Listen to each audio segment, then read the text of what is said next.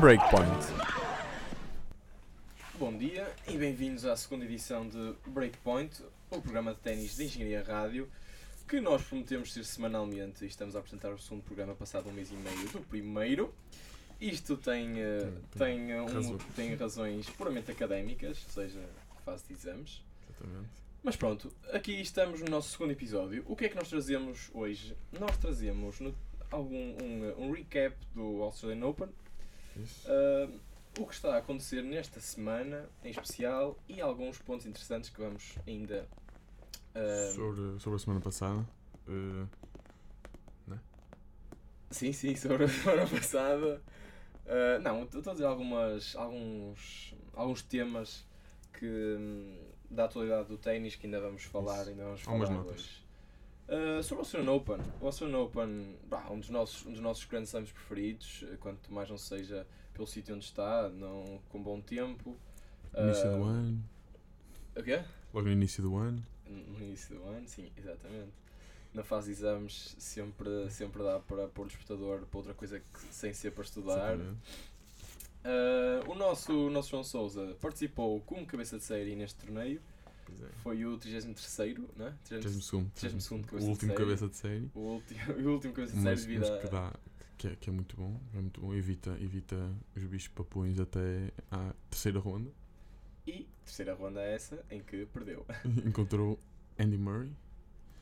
Portanto, tens aí os primeiros resultados. Encontrou, encontrou um, o britânico Andy Murray e uh, pronto, foi um jogo, estava-se a prever.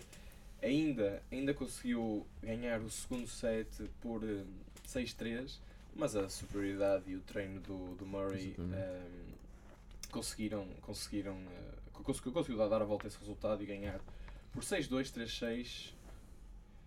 Uh, 6-2, 6-2 e um duplo 6-2 depois no fim. Eu estava aqui a ver as minhas notas estavam Como é que é outra vez? Depois corta-se e, e põe-se isso para trás. O resultado. Ganhou por. 6-2, ganhou por 6-2, 3-6, 6-2, 6-2. Um duplo 6-2 no fim. Ok.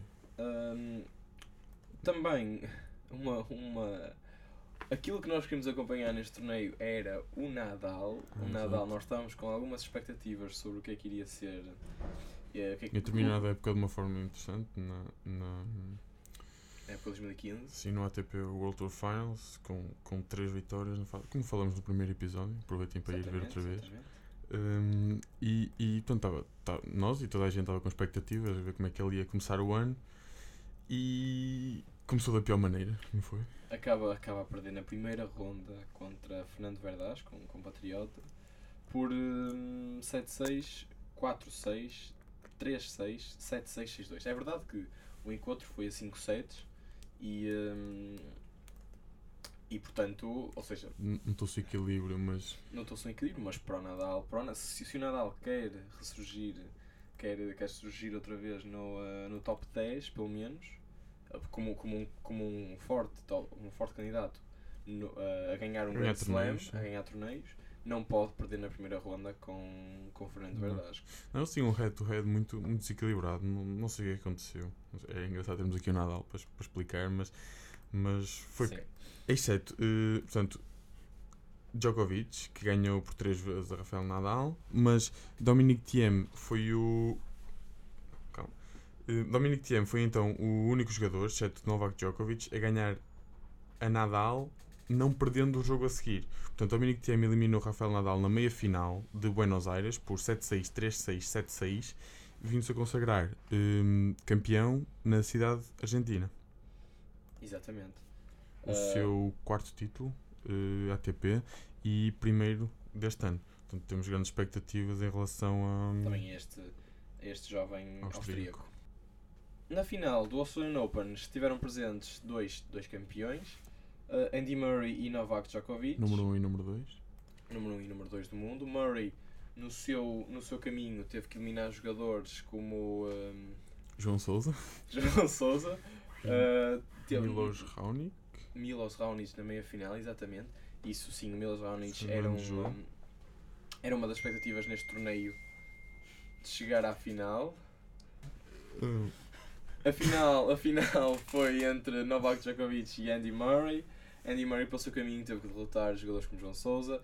Eh, Milos Raonic também a final. Este jogador assim que foi um grande jogo, 5 sets. foi um grande jogo a 5 sets, exatamente. Eu até pus o despertador para ver o jogo e, eh, e compensou porque hum, Raonic, eu, eu estava à espera que Raonic eh, derrotasse o Murray, honestamente. Mas acabou por, hum, por eh, sair vitorioso Andy Murray. Na, a final não foi, não foi muito interessante. Uh, não, foram, foram os 3 sets. um, o primeiro set muito rápido, 6-1. 6-1. Depois o Uh, segundo 7-5. já vi- viu-se um break contra break. uh, Exatamente, foi, foi um set mais equilibrado que o 6-1. 6-1 o, o Murray foi apanhado, pá, foi um bocado apanhado, a- também estava também estava mais cansado, estava mais cansado, tinha feito do- no- nos dias anteriores, enquanto Djokovic já vinha com mais período de descanso. Certo, certo. Ah, mas no segundo set verificou-se um maior equilíbrio e no terceiro set ainda maior equilíbrio foi a, foi a, foi a tie break. Mas Djokovic acaba por, eh, pela sua Mais consistência, pela sua forma, pela sua maneira de bater as bolas em campo, acaba mais uma vez por ganhar o seu. um, Mais um. Mais um. sim, sim, ma- mais um título Grand do, Slam, mais título do Grand um- Slam, igualando, igualando uh, Rod Laver. Rod Laver, sim, Rod sim. Laver que estava lá, que estava lá no, Murray, no estádio. exato, o Rod Laver que dá nome ao principal campo. Exatamente, ao principal. Murray mai- bateu um recorde também, um, maior número de finais de, de Australian Open perdidas, ou de Grand Slam, acho que é Grand Slam perdidas. Portanto, tem já 5 finais perdidas, que é um, um feito. É um feito. Uh, mas nessa final, Murray tem desculpa. Isto porquê? Porque. Tem parte, desculpa. Porque ele estava, ele estava com a sua com a sua eh, esposa grávida em, eh, em Londres, que teve há, na semana passada ou há duas semanas teve a sua primeira a sua primeira filha. Portanto. Ele estava pronto a qualquer momento no torneio para, para, para desistir e, e- e voar para casa e, e ter com a mulher caso a filha nascesse. O que não, felizmente não, não aconteceu, mas, mas pronto, viu-se viu então o Murray talvez com a cabeça noutro, noutro sítio. Exatamente, não, é normal.